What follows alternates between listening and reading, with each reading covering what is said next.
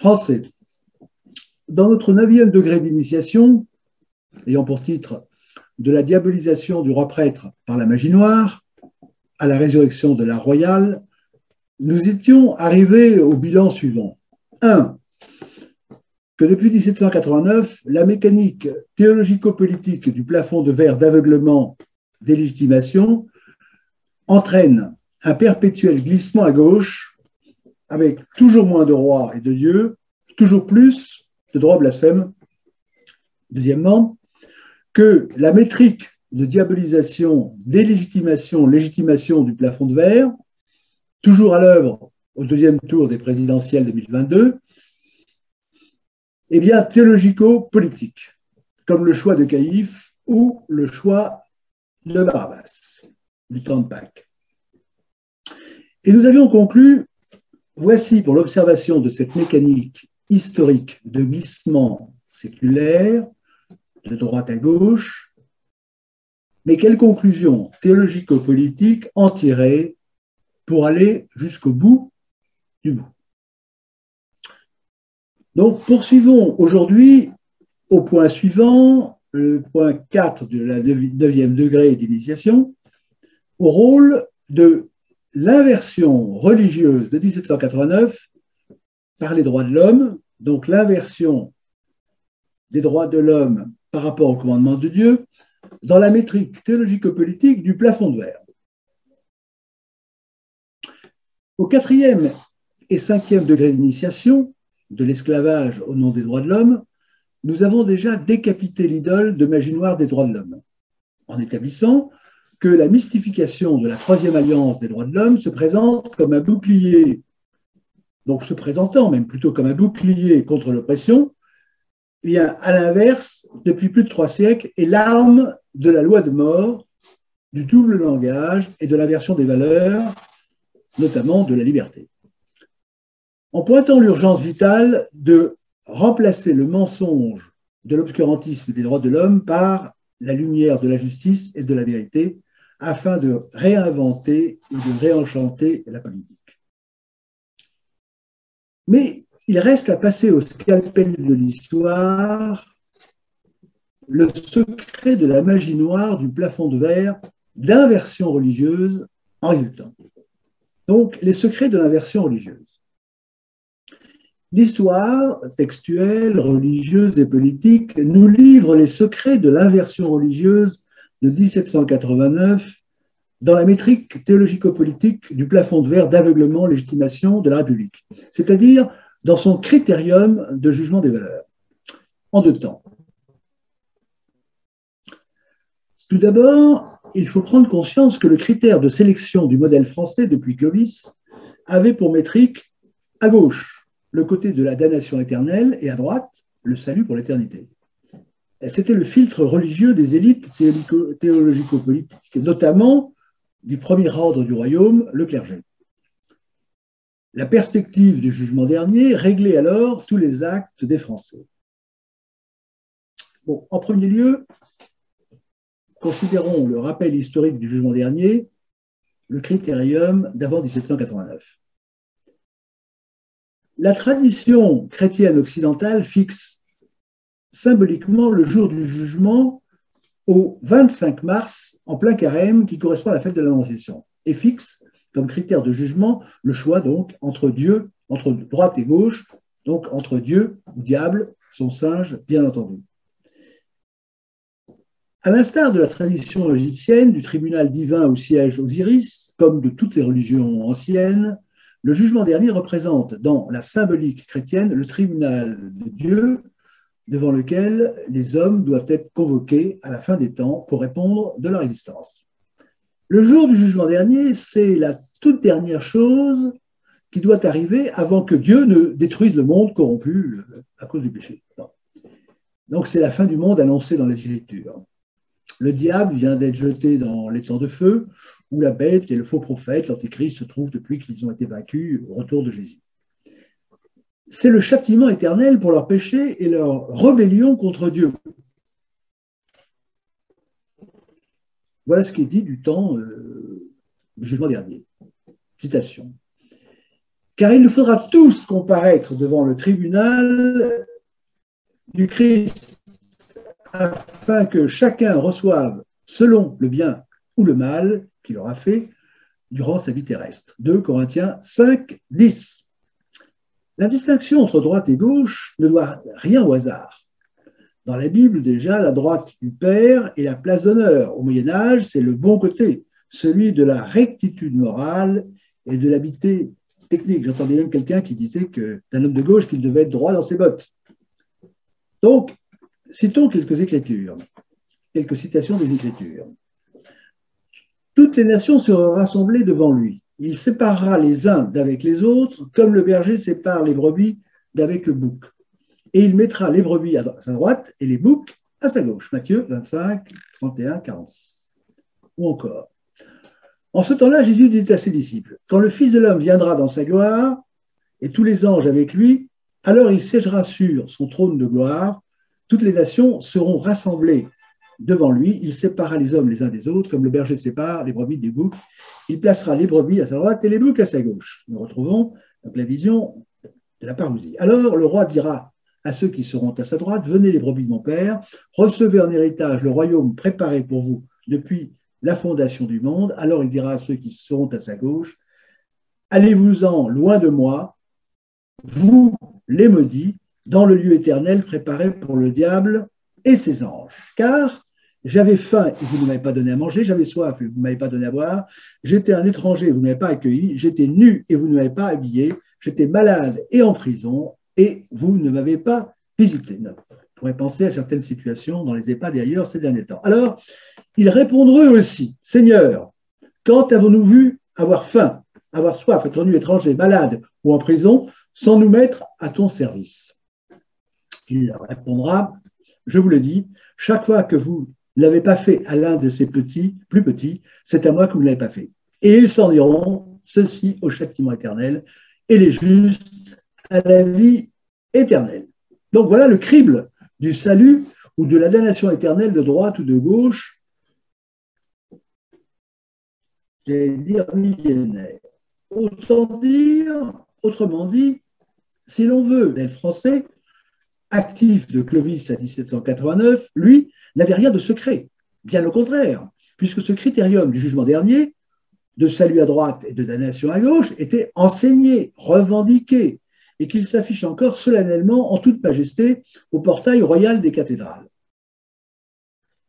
À l'inverse, le plafond de verre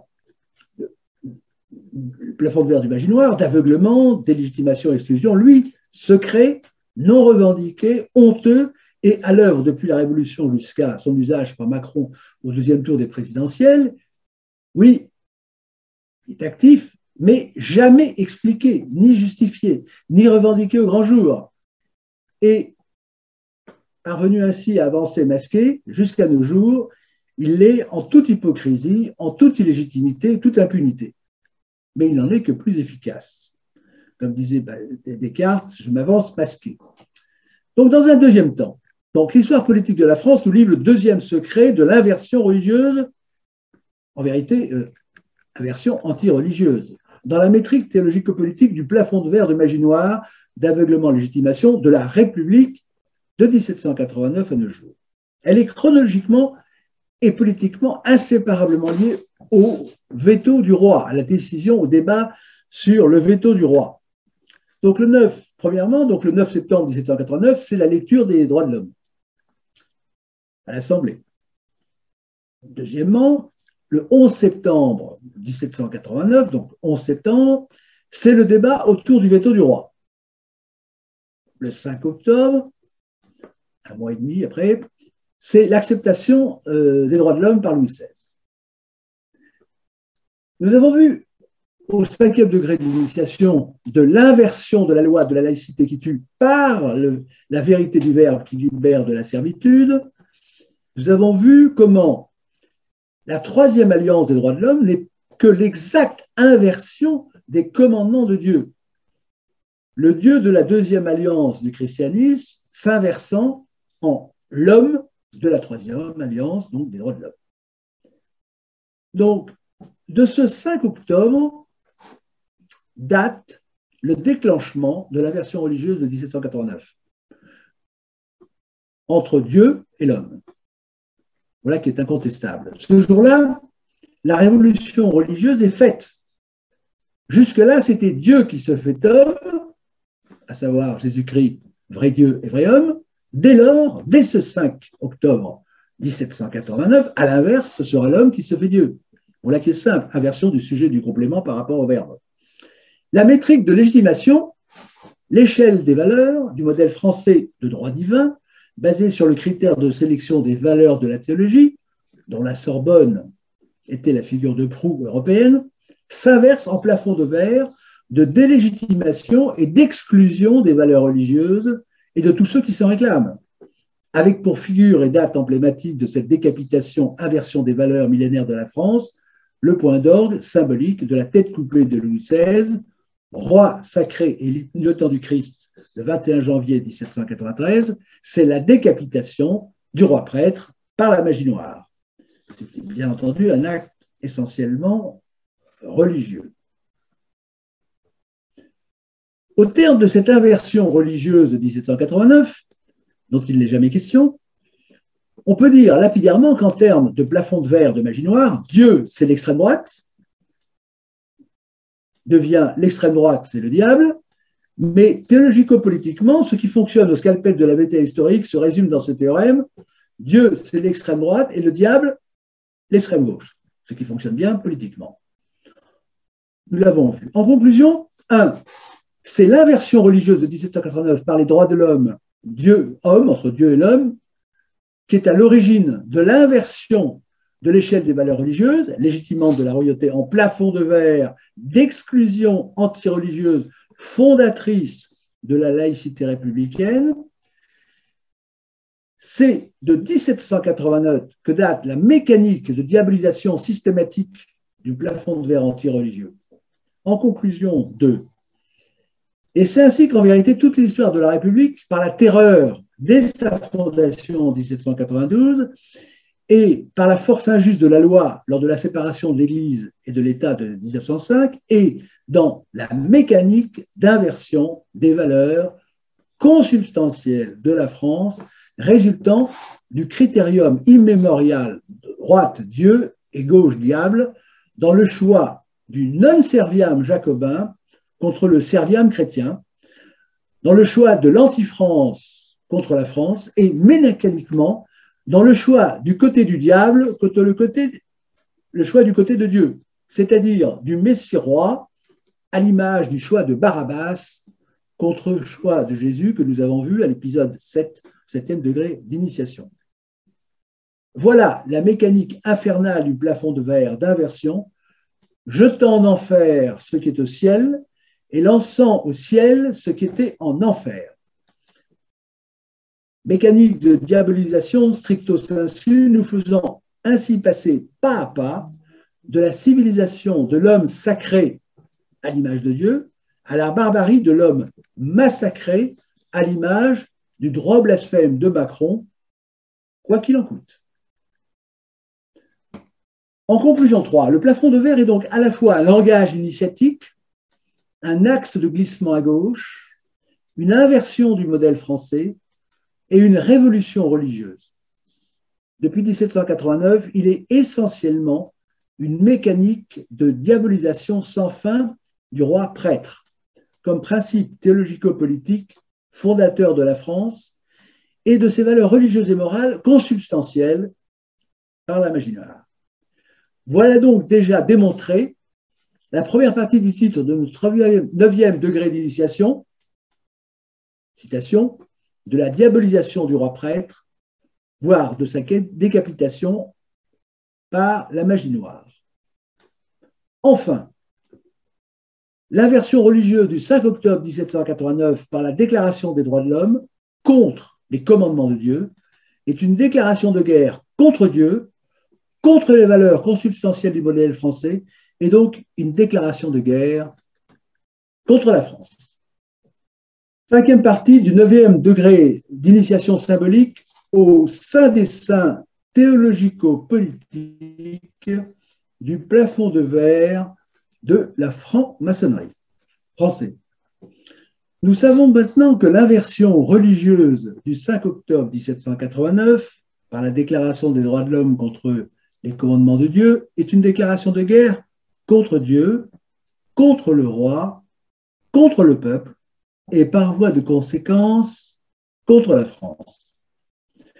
Ce qui veut dire que nous avons désormais bien compris, c'est l'essentiel, que la révolution 1789 est d'abord une révolution religieuse lancée contre Dieu, dont toutes les autres révolutions successives jusqu'à nos jours ne seront que les déclinaisons, donc successives, par effet domino.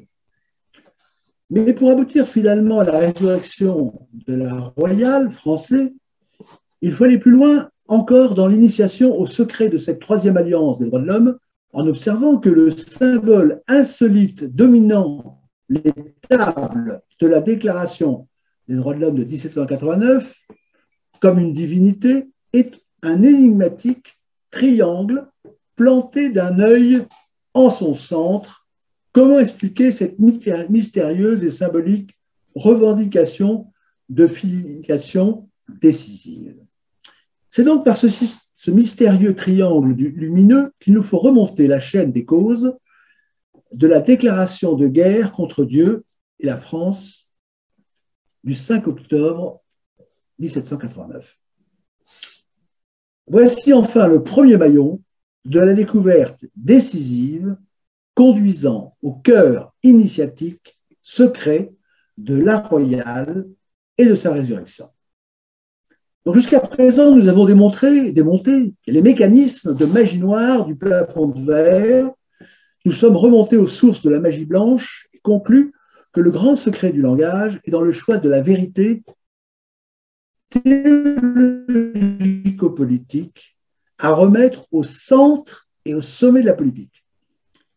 Et maintenant, grâce à la découverte de ce triangle planté d'un œil en son centre, de ce symbole souverain trônant en majesté au sommet des tables de la loi de la Troisième Alliance des droits de l'homme, nous tenons enfin la clé emblématique d'entrer dans le sein des saints de l'initiation symbolique aux secrets les mieux gardés de la République. 1. Le scandale de l'Omerta sur les droits de l'homme, c'est son plafond de verre d'aveuglement français. On ne vous a jamais dit la vérité sur les droits de l'homme. Mais maintenant, avec le triangle symbolique de cet œil des droits de l'homme, nous tenons le fil d'Ariane pour sortir du labyrinthe d'aveuglement des profanes. Car ces droits de l'homme de 1789, qu'on nous dit universels, sont bien l'objet d'une omerta. L'école de la République ne vous en a jamais enseigné l'origine. Elle ne vous en a jamais donné la moindre explication de texte, sous forme littéraire elle ne vous en a jamais donné non plus, a fortiori, la clé de lecture symbolique. Et bien entendu, cet incroyable mutisme, depuis plus de deux siècles, n'est pas du hasard. Le rôle permanent de l'école de la République, nous l'avons surabondamment prouvé depuis 1977, donc voilà 40 ans, est de faire des enfants de la République, sur l'essentiel, des analphabètes, des clés de lecture du savoir et du pouvoir, ces clés du plafond de verre réservées aux initiés. Et le véritable enseignement des droits de l'homme, la Déclaration de l'homme, ce nouvel évangile anti-religieux de la Troisième Alliance est le point d'entrée de cet enseignement interdit aux profanes.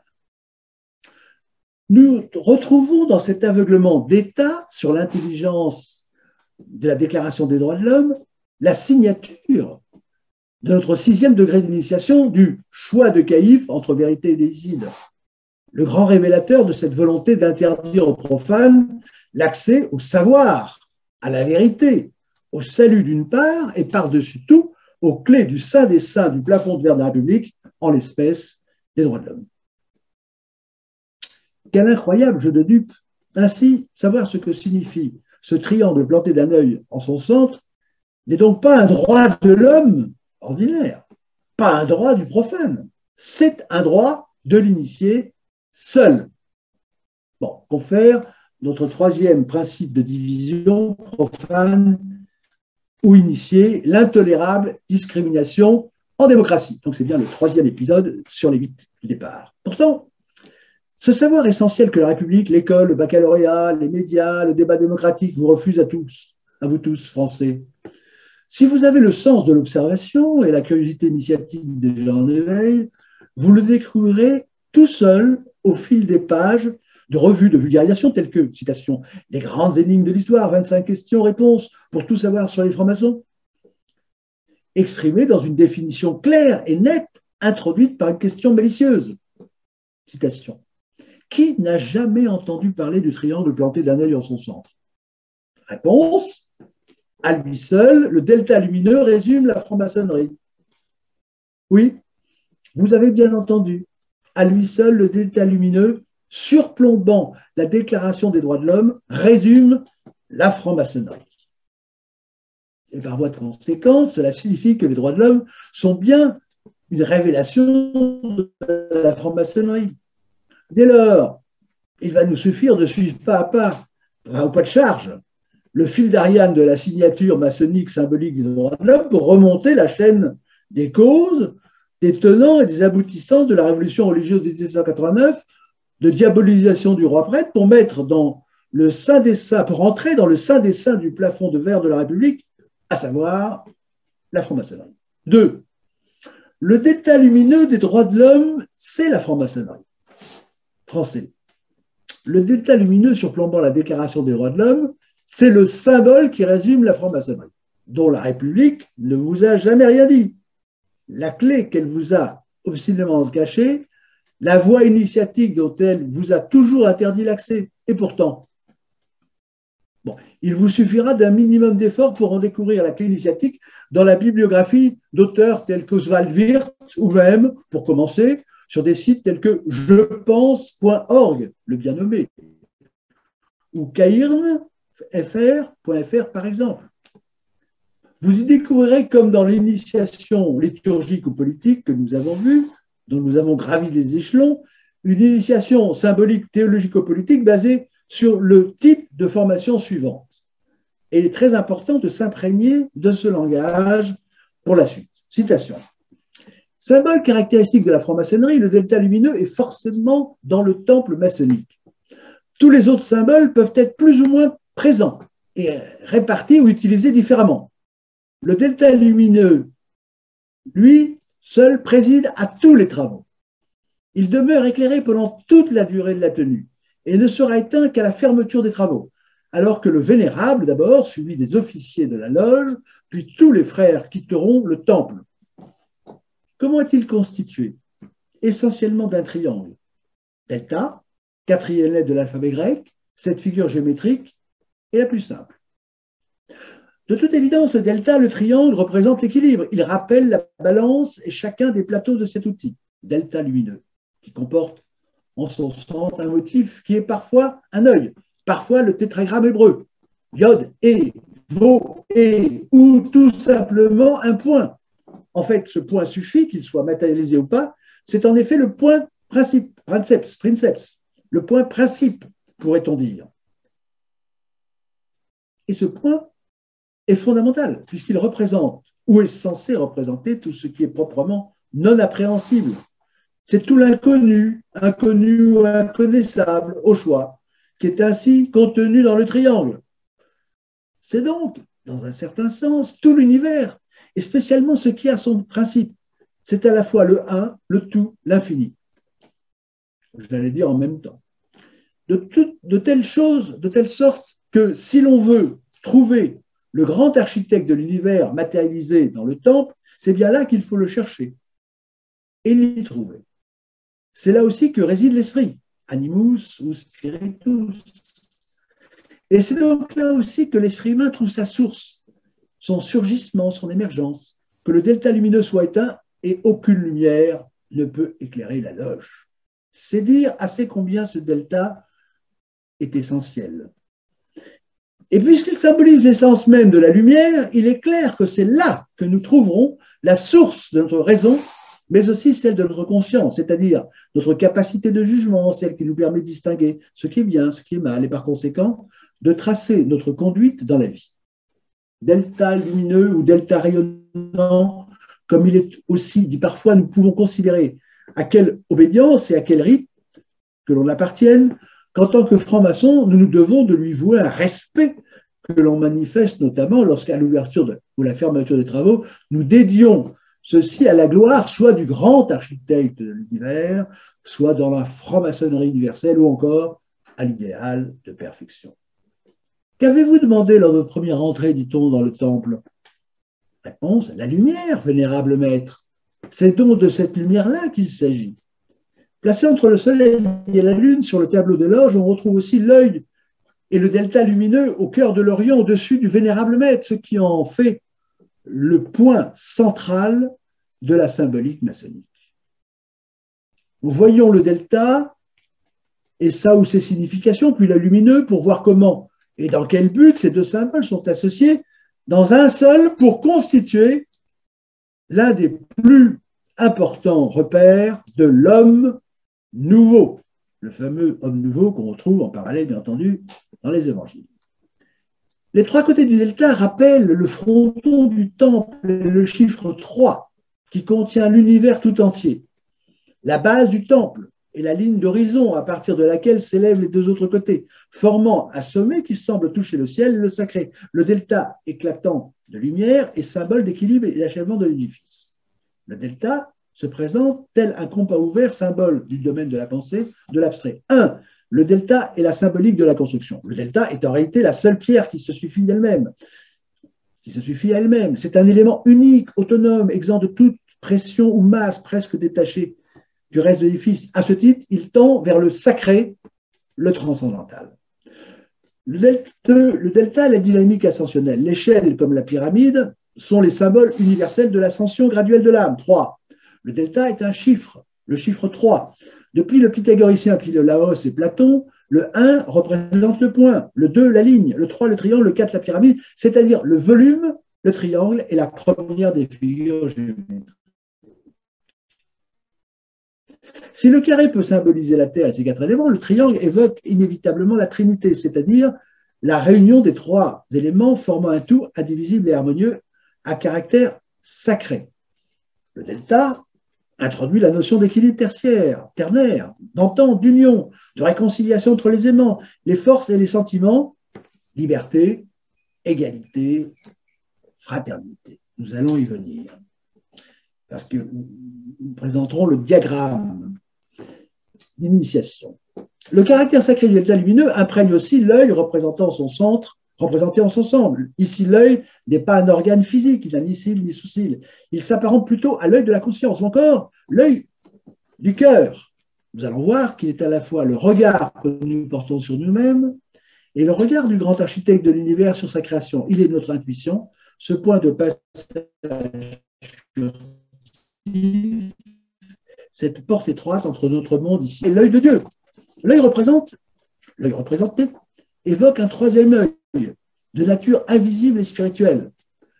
Cet œil voit tout. Il est seul capable de voir l'unité dans la multiplicité. Voilà qui est important en termes théologico-politiques. Et tout, en toute logique, et vu son caractère sacré, rayonnant, le regard semble être celui de la providence, celui dans les rituels d'instruction du troisième degré du rite écossais, ancien et agréé, il est dit le delta rayonnant est le symbole du grand architecte de l'univers. Il symbolise l'œuvre du grand architecte de l'univers et aide à la construction des lois. Je dis bien l'œuvre. Nous arrivons à l'œuvre. Et là, je pense bien entendu aux droits de l'homme en introduction. L'œil de Dieu omniscient exerce sa surveillance, bien surveillance bienveillante sur l'humanité. Donc, en conclusion, le delta est la définition même du temple maçonnique et sur sa ligne horizontale, donc il y a ce diagramme que vous verrez, euh, cette représentation du triangle géométrique, évidemment. Sur sa ligne horizontale basse se trouve donc le cabinet de réflexion. Alors, je suis dans le temple, je suis face à moi-même, je suis là pour mieux me comprendre dans le but de me libérer de mes chaînes. Liberté. Vous autres êtes près de moi. Je suis face à vous. Vous êtes mes égaux. Je suis là pour mieux vous connaître et donc mieux me connaître, nos regards se croisent horizontalement, égalité. Nous sommes réunis pour élever nos regards ensemble vers le progrès et la connaissance, vers la lumière universelle. Nous partageons nos travaux et faisons ainsi l'expérience de la fraternité. Notre œuvre est commune. Et c'est ici que nous retrouvons l'œuvre commune. Donc, je vous laisse regarder donc, le schéma, le temple maçonnique vu à travers l'œil et le delta. Et là, vous y voyez ce triangle avec ses trois points. Lune, réflexion, soleil, progression. Au sommet, nous, progrès vers la connaissance, fraternité, humanité, amour, unité universelle. Nous pensons notamment à la République une et indivisible. Et en bas à gauche, je, je, aspiration à la liberté. Vous, à droite, ligne d'égalité, terre, métaux concret. Donc là, nous avons effectivement l'interprétation de ces figures qui permettent évidemment de conduire le non-initié vers l'initié et l'initié vers l'initié supérieur, puisque vous savez qu'à chaque degré, il y a quelque chose qui se passe. Nous en parlerons. 5. Le delta est le symbole de la religion du Dieu grand architecte. Voici comment donc le delta lumineux, venons voir, dominant la déclaration de l'homme, résume la, franc-maçonnerie. Comment il est le symbole du Dieu grand architecte de l'univers et son œuvre de construction du temple, basée sur la révolution religieuse de la Troisième Alliance et l'inversion religieuse des droits de l'homme du 5 octobre 1789, constituant, il faut le rappeler, une déclaration de guerre contre les commandements de Dieu, contre la Deuxième Alliance et contre la France. Français. Au regard de cette inversion, n'oubliez jamais le mimétisme entre la franc-maçonnerie et l'Église catholique dont témoigne le symbole caractéristique de la franc-maçonnerie dans le temple maçonnique, qu'est ce delta lumineux, devant, qu'on retrouve sur les hôtels d'ailleurs, devant impérativement présider à tous les travaux et demeurer éclairé pendant toute la durée de la tenue. Cet œil du Dieu grand architecte, président à l'édification d'un homme nouveau, à l'image de l'homme nouveau dans le Christ, Éphésiens 4, 24, est le signe de la présence symbolique du grand architecte dans la loge, comme la lumière du tabernacle sous le crucifix dans l'Église est le signe de la présence réelle de Jésus-Christ sur l'autel. Quel symbole de contrefaçon que cette correspondance de triangle et de crucifix dans lequel nous retrouvons ce principe des principes de la théologie que le diable est le singe de Dieu. En conclusion, le delta lumineux des droits de l'homme, la déclaration des droits de l'homme, c'est bien le symbole de la religion du Dieu grand architecte des francs-maçons, imposant sa religion et le culte de ses dogmes à la République avec ce mode opératoire sur lequel nous reviendrons. Bon. 3. Point 3. Le langage symbolique est la clé du plafond de verre pour devenir voyant. L'initiation aux arcanes, nous devons les, détailler, il est important de bien comprendre, suivre ce langage particulier.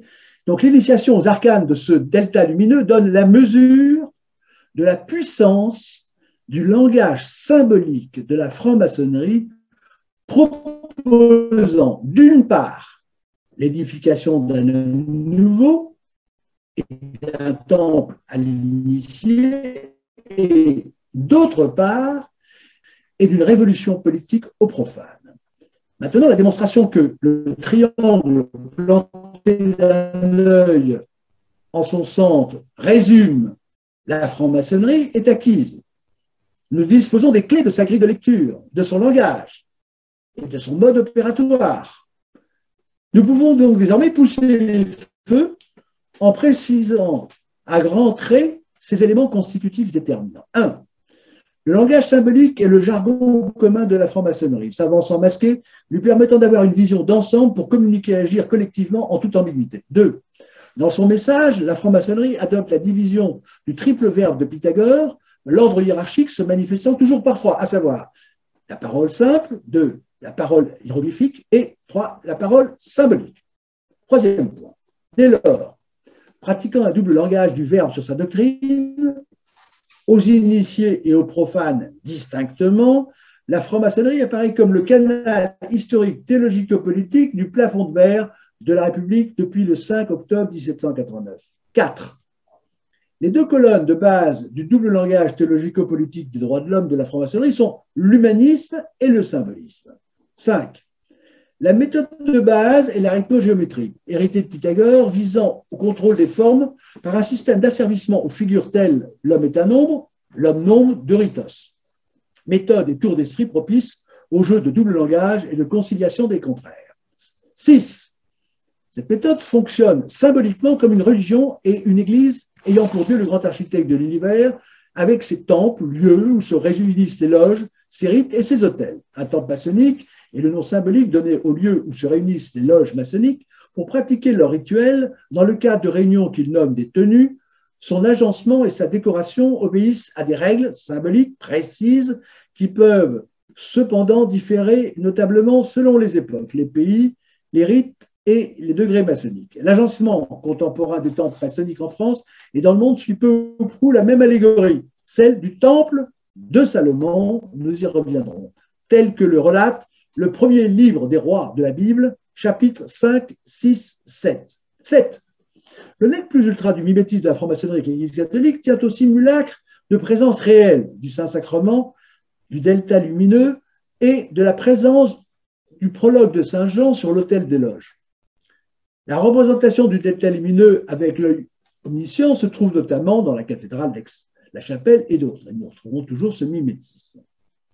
L'énoncé de ces sept éléments met en lumière la puissance de feu intellectuel du mode opératoire dont dispose la franc-maçonnerie pour fabriquer mots, concepts, doctrines, langage théologico-politique commune et euh, langue et morale, lui permettant de gouverner les esprits et de les aveugler, notamment avec l'invention de péchés imaginaires à destination des plafonds de verre ou pour ventriloquer à plaisir toutes les figures politiques, religieuses ou autres. Réciproquement, cet énoncé en cinq points oblige à conclure que la maîtrise du langage symbolique est la clé du plafond de verre, indispensable pour devenir soi-même voyant, entendant et même pensant.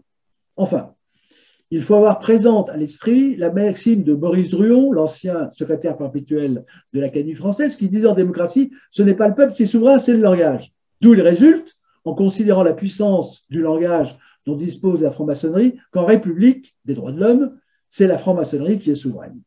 Conclusion. Autrement dit, il faut conclure que le langage symbolique est la clé du plafond de verre de la République, sa fabrique multimédia qu'il est vital de savoir décrypter et démasquer pour devenir voyant et reprendre les clés du pouvoir du langage symbolique à la franc-maçonnerie. 4. La République, comme la Déclaration des droits de l'homme, c'est une tenue blanche ouverte. Le décryptage de la Déclaration des droits de l'homme de 1789, voilà la première application à faire du constat que le langage symbolique est la clé du plafond de verre pour devenir voyant et savoir en extraire le véritable sens initiatique, inaccessible, profane, en constatant que cette déclaration est une tenue blanche ouverte, appartient au langage propre des francs-maçons et désigne une réunion maçonnique qualifiée de blanche ouverte lorsque l'orateur est franc-maçon et le public est composé de profanes et de francs-maçons. Maintenant, fort de cette définition, regardez attentivement, bien entendu, une représentation de la Déclaration des droits de l'homme. Une reproduction de la Déclaration des droits de l'homme. Elle représente une tenue blanche ouverte dans laquelle l'orateur de la déclaration s'adresse aux profanes en langue commune. En haut, côté hôtel des initiés, avec l'allégorie de l'ange, du bonnet phrygien et de la souveraineté, vous avez le symbole du delta lumineux résumant la franc-maçonnerie et donc l'orateur de la déclaration. Et côté salle des participants, vous avez écrit en langue profane les 17 articles des droits de l'homme s'adressant aux non-initiés qui doivent les comprendre au premier degré dans leur sens naïf. Voilà pour la tromperie, la trompeuse mise en scène solennelle. Car en vérité, cette déclaration des droits de l'homme recèle le plafond de verre d'une triple mystification rendue possible par notre aveuglement grammatical et symbolique. Un, première mystification, notre mise en esclavage par son invasion secrète. Nous avons déjà démontré au quatrième degré d'initiation, à l'esclavage au nom des droits de l'homme, que cette fameuse déclaration des droits de l'homme est un marché de dupes faisant exactement l'inverse de ce qu'elle semble promettre. En se présentant comme un bouclier contre l'oppression, alors qu'à l'inverse, depuis plus de deux siècles, elle est l'arme de notre mise en esclavage, de la loi de mort, du double langage et de l'inversion des valeurs, avec en premier lieu de la liberté, la nôtre évidemment. Deuxième mystification, le secret de son auteur est bénéficiaire dont euh, il nous rend les esclaves inconscients, aveugles au sens symbolique du détail lumineux, donc c'est la franc-maçonnerie. L'auteur est le bénéficiaire. Trois, troisième mystification, le but secret auquel nous conduit cette mystérieuse religion du, grand architecte en nous rendant ses complices à notre insu. Par conséquent, la déclaration de l'homme est bien une tenue blanche ouverte. Elle représente l'archétype de la division de notre société de dupes en raison de cette division en deux initiés profanes. C'est notre troisième degré d'initiation que nous retrouvons là. Mais il y a plus. Non seulement notre société dysfonctionne à raison de sa division en initiés et profanes, c'est ce qu'ils appellent la société civile. Non seulement les profanes, que sont la quasi-totalité des Français, sont aveugles et traités euh, en incapables, non seulement les Français sont exclus du sein des seins du pouvoir, mais bien pire, au nom de la démocratie, de l'égalité du suffrage universel, ce plafond de verre, nous soumet à une secte d'initiés, la franc-maçonnerie fonctionnant à l'inverse du système imposé à la société euh, sociale, sur le mode maître maçon d'en haut, esclave citoyen d'en bas. Ainsi, un. Donc, initié profane. La France est divisée en initiés, voyants, et profane aveugle de part et d'autre du plafond de verre. Deux. En haut, le système de gouvernance des maîtres maçons et la cooptation, alors qu'au-dessous du plafond de verre des initiés, c'est l'élection ils imposent aux profanes le suffrage universel des élections généralisées permettant de réduire le peuple prétendument souverain en esclavage. Trois, le maître maçon d'en haut s'autorise le secret, mais il impose la transparence aux esclaves citoyens d'en bas. Quatre, d'en haut, il adopte un ton de souveraine supériorité des Lumières pour traiter en inférieur obscurantiste toute contestation du monde profane.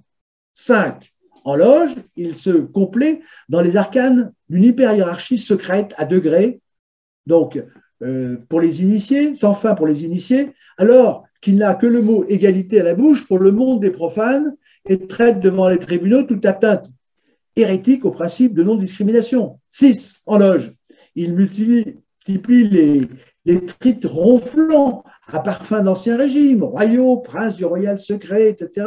Alexandre Benalla, par exemple, les membres de la loge des chevaliers de l'espérance à la grande loge nationale française, bon, ou autre euh, titre religieux ronflant. Bon, pour traquer tout ceci, pour traquer en bas toute distinction de la société jugée inélégalitaire jusqu'au titre royal de mademoiselle. Vous savez maintenant, allez voir sur au secrétariat à l'égalité homme-femme, le mot mademoiselle, qui est un titre royal, je vous le rappelle, euh, a évidemment traqué. Septièmement, en haut, il affiche ses rites simili-religieux pour se prévaloir des valeurs les plus hautes de la théologie, alors qu'en bas, par la magie noire du plafond de verre, de la laïcité, il interdit tout signe, catégorie ou valeur théologique ou religieuse dans la sphère politique ou étatique.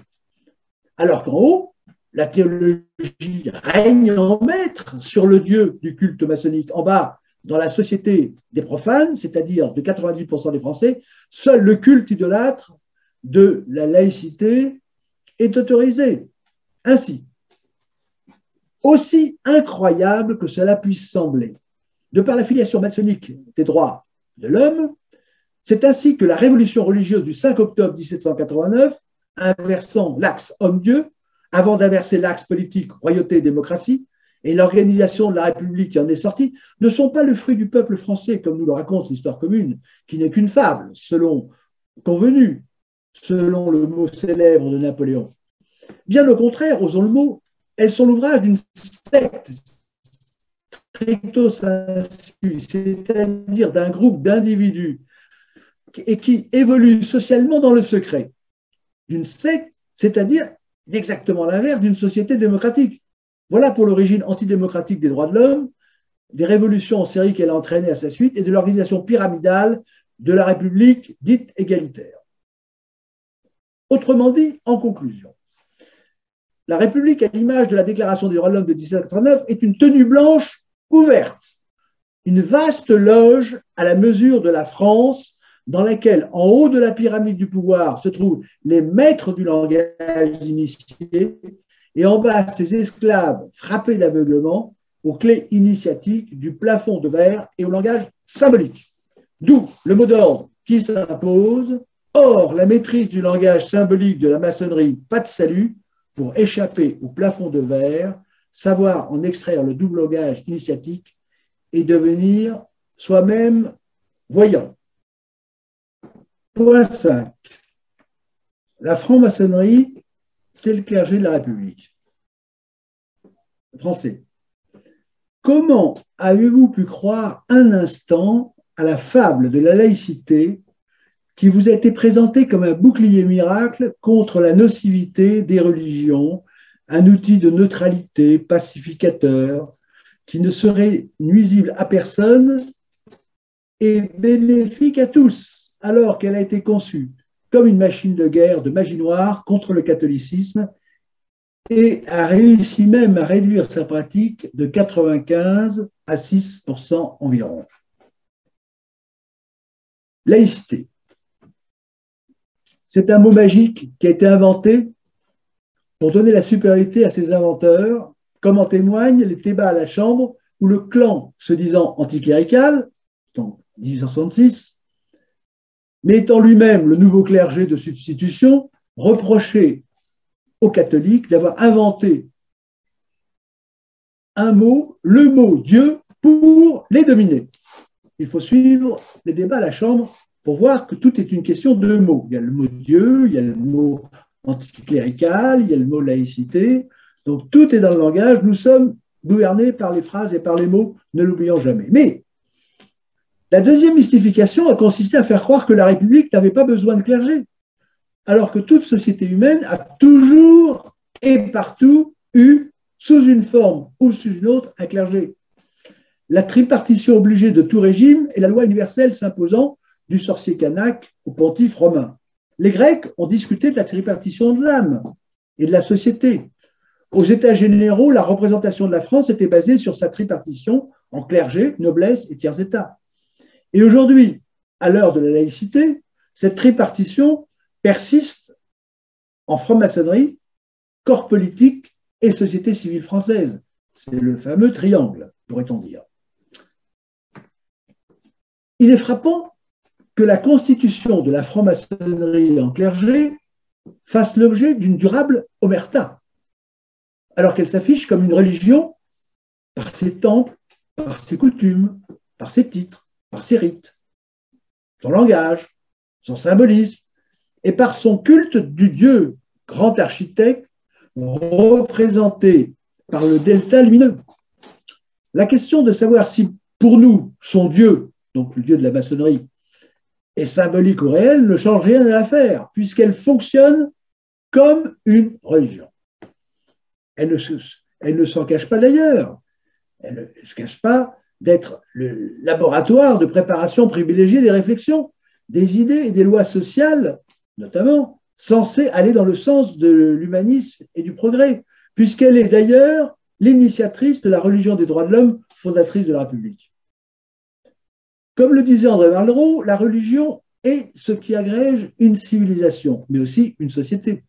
En l'espèce, c'est la religion des droits de l'homme et de sa trinité, liberté, égalité, fraternité, donc ces trois dogmes, qui agrège la République et fonde sa morale, son plafond de verre. Le hic c'est que la morale du clergé de la franc-maçonnerie, et donc de la République, est inverse de celui de la France éternelle, dirais-je. En effet, nous venons de le démontrer, l'inversion religieuse du 5 octobre 1789 par la Déclaration des droits de l'homme contre les commandements de Dieu, dont la franc-maçonnerie revendique la révélation dans le delta lumineux, est une déclaration de guerre théologico-politique contre Dieu, contre les valeurs consubstantielles chrétiennes du modèle français, contre la France et par conséquent contre sa morale pérenne depuis Clovis, on ne le répétera jamais assez. C'est ainsi que dès l'origine, la morale des droits de l'homme s'est révélée exactement inverse de la morale française, ce qui explique à partir de 1789 la violence du vandalisme destructeur des églises, des monuments français, l'expoliation et les crimes généralisés, les persécutions religieuses, la terreur, le génocide vendéen, que Solzhenitsyn dénonce comme source de totalitarisme, les emprisonnements généralisés, la mascarade des tribunaux révolutionnaires condamnant à mort en invoquant des crimes imaginaires, les massacres et les guillotinages de masse, tous ces crimes contre l'humanité étant faits au nom des droits de l'homme, ne l'oublions pas. Aujourd'hui, après avoir subi son premier échec dans le sang et la boue après Thermidor en 1794, le clergé de la religion des droits de l'homme, dont la franc-maçonnerie assure aujourd'hui le sacerdoce, républicain, poursuit inexorablement son œuvre d'épuration de la morale et de destruction du modèle français, comme l'actualité nous en apporte la preuve au quotidien. C'est de cette époque des tribunaux révolutionnaires en France, ancêtres des procès de Moscou comme de ceux des rouges, que date l'utilisation inversée des procédures judiciaires de l'État de droit, hérité des Romains du christianisme et non de la Révolution, pour donner un air de justice au pire de ces crimes.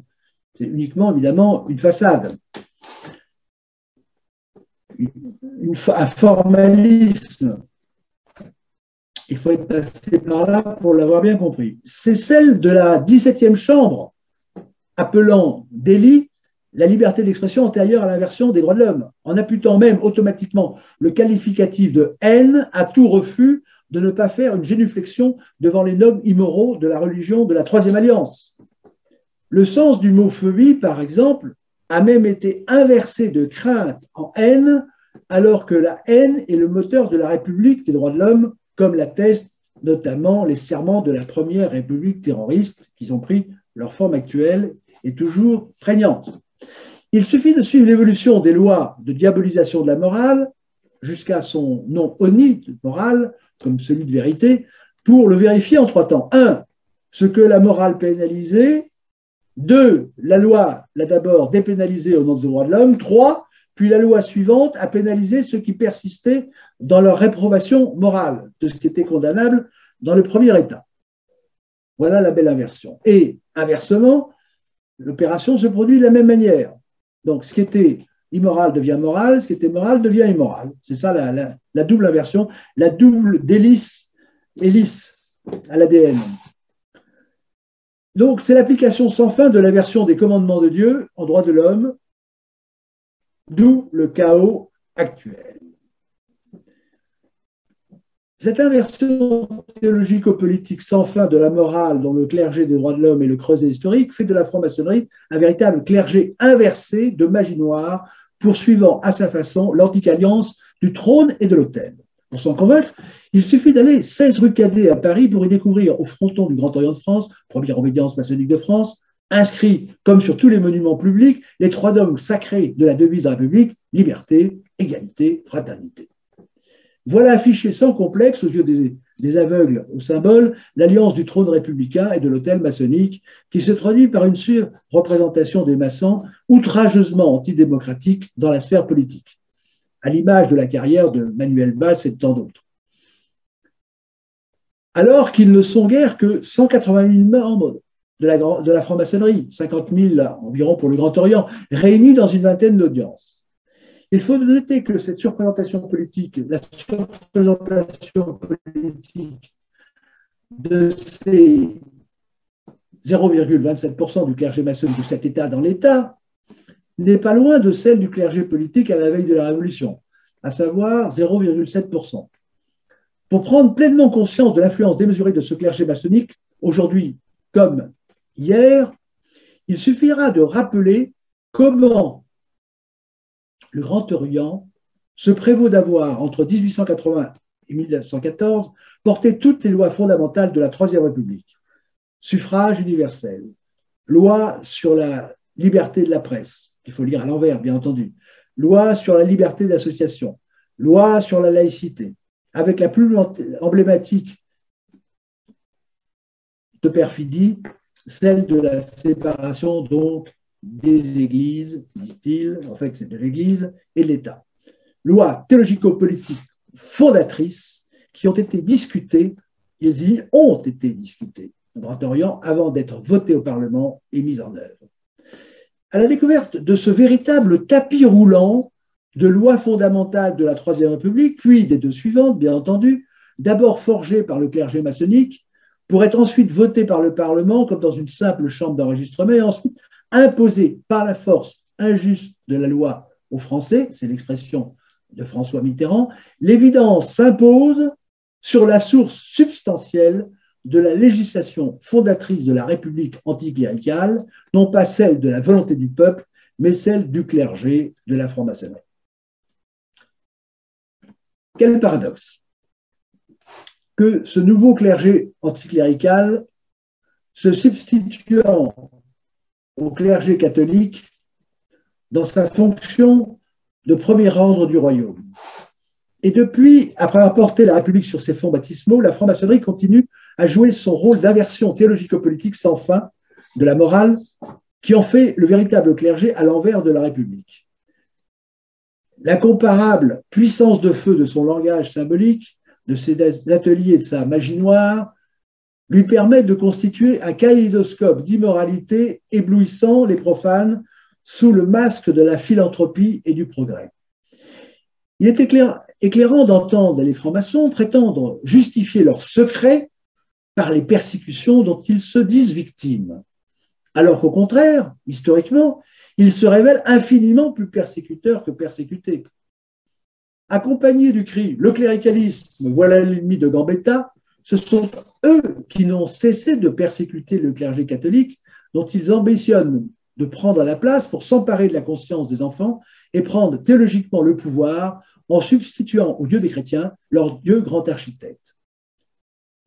À partir des deux décrets du 29 mars 1880, les persécutions antireligieuses de la loi, s'appuyant sur la force armée, conduisirent à l'interdiction de la congrégation de Jésus, 5643 jésuites expulsés et 261 couvents fermés, plus 25 congrégations enseignantes représentant 1689 maisons et 11 841 religieux, 28 congrégations prédicantes représentant 225 maisons et 3040 religieux, 390 congrégations féminines, les moines de la Grande Chartreuse seront expulsés manu militari, 20 000 écoles seront fermées, 60 000 religieux s'exilent, etc., etc. Si l'on ajoute les inventaires d'églises, 1906, et leur confiscation de propriétés par l'État, qui ont créé tant de drames, si l'on se rappelle la vandalisation des églises et la vente des biens du clergé à la Révolution, il y a eu un tiers du patrimoine détruit, sans oublier les exécutions et les déportations de prêtres, on a un tableau comparatif accablant des persécutions du clergé politique au nom des droits de l'homme. Encore,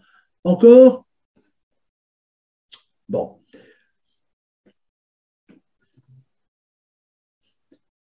Encore, faudrait-il ajouter les 300 000 morts du génocide de Vendée, les 42 000 têtes coupées et les 2 millions de morts de la Révolution et de l'Empire sortis de cette révolution religieuse des droits de l'homme du 5 octobre 1789, dont la franc-maçonnerie reconnaît sa filiation, comme nous l'avons prouvé à partir de son delta lumineux.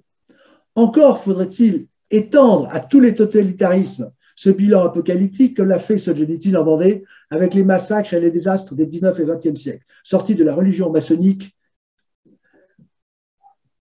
infernale, manifestement, des droits de l'homme. Hélas, le terrible martyrologue de la France, fruit empoisonné de cette guerre de religion des droits de l'homme, est totalement ignoré. Il est savamment caché par tous les moyens. Pire, en inversant les rôles, les Français sont calomniés et se voient imputer la responsabilité de toutes les injustices du monde, en ignorant que ce sont eux les premières victimes, culpabilisés, jusqu'à avoir fait sienne cette honte des fautes des autres. Fait leur cette honte. Les Français se trouvent incapables de se défendre, de rétablir la vérité par un langage de mise en accusation qui leur fait défaut, et par là même leur dignité perdue.